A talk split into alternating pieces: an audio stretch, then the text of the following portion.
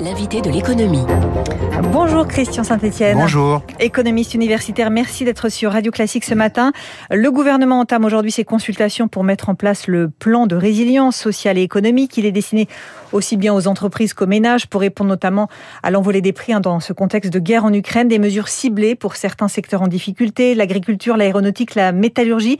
Dans tous ces secteurs, Christian Saint-Etienne, nous sommes trop dépendants de l'extérieur alors il y a une particularité de l'effondrement industriel euh, français qui est absolument spectaculaire.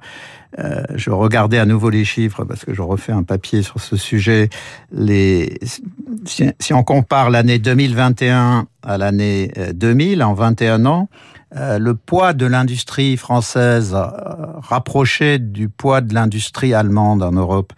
Euh, la France, l'industrie française est tombée de la moitié de la taille de l'industrie allemande en 2000, donc on était déjà plus qu'à la moitié de la taille de l'industrie allemande en 2000, il y a 21 ans à juste au-dessus du tiers.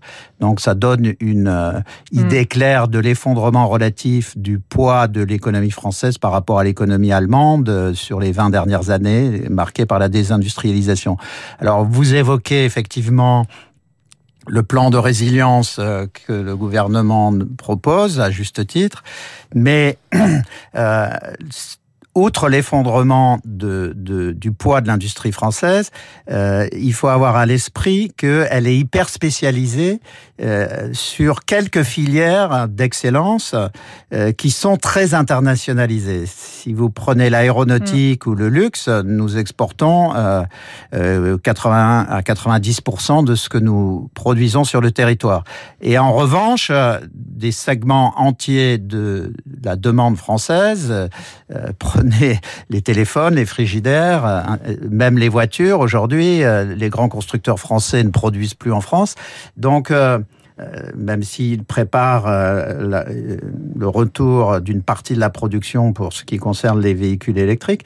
Mais donc, si vous essayez de réfléchir à la question de l'indépendance mm. de la demande en France, l'essentiel de ce qui nous reste d'industrie exporte essentiellement 80, enfin les 4 cinquièmes de ce que ces filières produisent, et dans d'autres secteurs, on ne produit quasiment plus rien.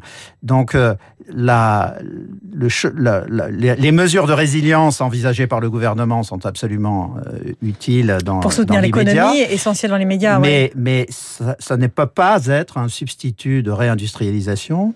Et de ce point de vue, euh, l'erreur qui a été faite depuis 5 ans, ça a été de, de penser qu'en misant tout sur la French Tech, on allait résoudre les problèmes. Alors la French Tech, c'est extrêmement utile. Euh, nous avons maintenant 26 licornes, mais une seule industrielle. L'essentiel des, des licornes françaises, donc ces startups qui ont plus de 1 milliard de dollars de valorisation, euh, sont dans des services à, pour une grande partie à abonnement. Mais il n'y a aucune rupture euh, technologique ou industrielle. Ce sont essentiellement des évolutions en termes mmh. de marketing. Et pour ce qui est de l'industrie, ben, je viens de décrire la situation dans laquelle nous sommes. Donc, euh, les, les, mesures prises par le gouvernement sont, sont, utiles. Mais si je prends, si je termine sur la French Tech, la French Tech, c'est euh, euh, moins de 1% de l'emploi en France et moins de 1 millième, voire un 10 millième de nos exports. Euh, il faut avoir toujours à l'esprit ce que j'ai déjà défendu ici, c'est-à-dire l'idée du paradoxe des deux fois 80%, alors que nos économies sont à 80% des économies de services, 80% des exportations mondiales hors matières premières et énergie sont des exportations de produits manufacturés. Quand vous avez euh, une économie industrielle qui est tombée au dixième du PIB, nous ne sommes plus en mesure mmh. d'exporter et euh, donc nous avons, nous sommes le seul grand pays de, de la zone euro à avoir un, un énorme déficit. Les Italiens sont en excédent les Allemands sont évidemment en surexcédent. Donc dans ce contexte, il n'y a pas de substitut à la réindustrialisation et ça passe par des mesures ciblées euh, et temporaires. Sur la, la, mais, mais qui devront être mises en œuvre pendant des années sur la formation dans ces métiers et puis surtout des mesures spécifiques pour développer des, des terrains qui permettent d'accueillir des industries, ainsi de suite. Mm. Et, et bien sûr la baisse des, des impôts de production. Parallèlement, il y a une réponse hein, qui se prépare aussi au niveau européen, mm. le, le, sommet de Versailles jeudi et vendredi. Il faut une réponse euh, coordonnée euh, sur tous ces sujets, sur l'énergie, la défense notamment aussi. Alors, euh, sur la défense, euh, les Français découvrent euh, une chose absolument monstrueuse. Notre affaiblissement. Voilà, c'est que bon, nous n'avons plus que 205 000 soldats aujourd'hui contre plus de 500 000 il y a 30 ans, et qui plus est, ce qui est encore plus choquant, nous avons les armées françaises ont deux jours de munitions pour les, les, les munitions classiques 5-6 euh, jours de réserve euh, de missiles et euh, nous ne pouvons aligner réellement que 80 rafales euh, en, en, combat et les simulations qui ont été faites dans des exercices conduits en Amérique du Nord et en Europe euh, sur l'attrition dans le cadre de combat conduisent à penser qu'au bout de 10 jours, nous n'avons plus d'avions de combat. Donc euh, comment en est-on arrivons là à un tel affaiblissement de notre armée ben, française Parce qu'on a sous-investi. Donc pendant de nombreuses années, le budget militaire est resté à 32 milliards d'euros. Il est passé à 41 milliards en 2022, mais il est resté collé à 32 milliards pendant de très nombreuses années.